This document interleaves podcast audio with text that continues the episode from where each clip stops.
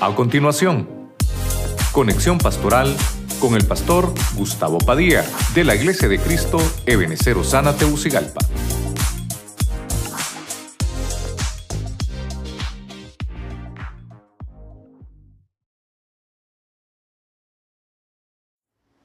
Los toques divinos.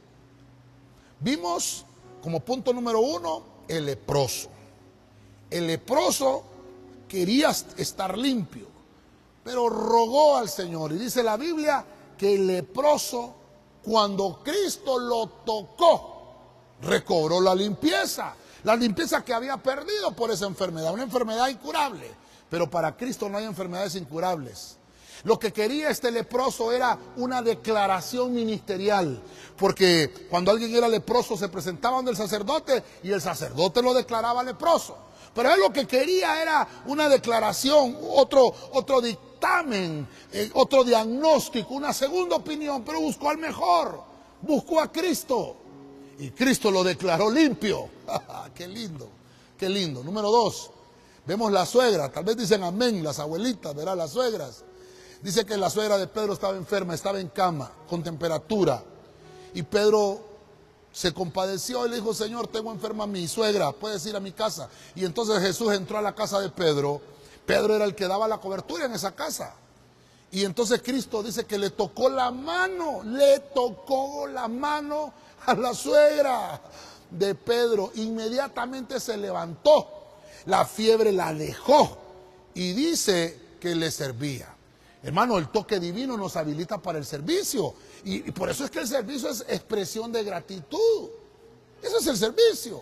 ¿Cómo expresamos la gratitud? Mire qué lindo. Número tres, hay un joven que había muerto. Y dice que ya lo llevaban a enterrar, ya lo habían velado, su madre lo había llorado. Y su madre era, era viuda. Y se había muerto su esperanza, que era su hijo. Había una tragedia en esa casa. Se había muerto el papá, y se estaba muriendo. Estaba muerto el hijo. Las esperanzas de aquella madre, porque había puesto las esperanzas en su hijo, decía, tal vez mi hijo me va a sacar de las deudas que dejó, dejó mi, esposo. Y hermano, y esta, esta mujer, hermano, iba desconsolada y Dios escuchó ese llanto de aquella madre con un sufrimiento.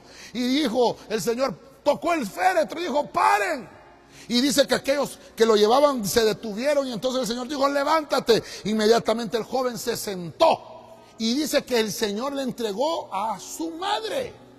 Le devolvió la vida, le lo recuperó. ¿A quién se lo dio? A su madre. Jovencito, tú debes de estar con tus padres. Mire qué mensaje hay ahí. Dios le inyectó esperanza a esa mujer a través de su hijo. Y al, hijo le inyectó esperanza de vida. Qué lindo ese mensaje, hermano, qué tremendo.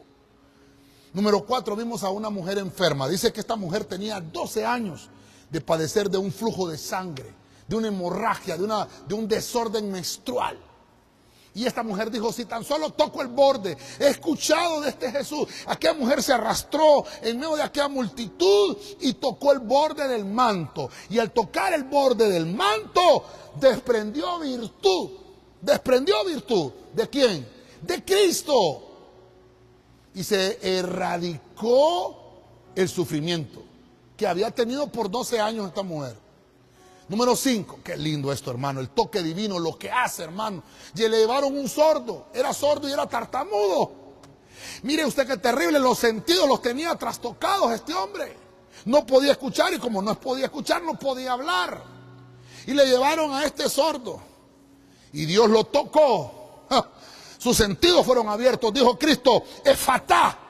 Y fueron abiertos sus oídos, su lengua se desató. Dice la Biblia que con la saliva le tocó la lengua.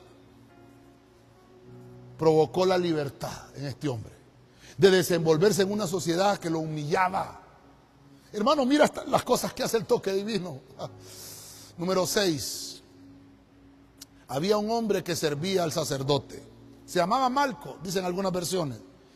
Y dice la Biblia que este momento fue cuando Cristo ya estaba siendo entregado, Judas lo había entregado, y llegaron estos, estos ah, soldados Y cuando iban a traer a Cristo, Pedro, hermano, siempre andaba armado y sacó su cuchillo y dice que le voló la oreja.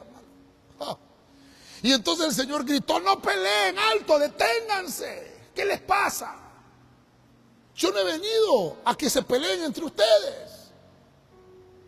Y tomó la oreja, tocó la oreja. Hermano, qué milagro. Tocó la oreja de este servidor y se la colocó en su lugar.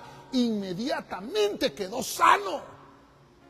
Y no solamente sanó a aquel servidor, sino que calmó la rencilla, porque las rencillas vienen por oír chismes, por oír murmuraciones. Y Dios lo que quiere hacer, hermano, es que nos llenemos de paz, no de rencor, ni de odio. Ah, hermano. Número siete. No quisiera terminar, pero qué lindo, ¿verdad? Qué lindo esto. A mí me llena, hermano, perdónenme. Dice la Biblia que llegaron dos ciegos que estaban, estaban desajustados, desesperados, no soportaban su vida. La Biblia nos dice que un ciego no puede guiar a otro ciego. Pero estos dos dijeron, mira, el único que nos puede sacar de este rollo se llama Cristo. Y entonces llegaron donde Jesús. Y dice la Biblia que Cristo a los dos los tocó en los ojos y lo sanó. Estos no fueron los únicos ciegos que sanó. Hubo uno que escupió, hizo barro y se lo puso en sus ojos y le dijo, ve a lavarte al estanque. Pero ese es otro punto. Tal vez no encontré la palabra que decía tocó. Pero aquí sí dice que los tocó. Inmediatamente, hermano, dice que sus ojos fueron abiertos. No podemos seguir a Cristo si estamos ciegos.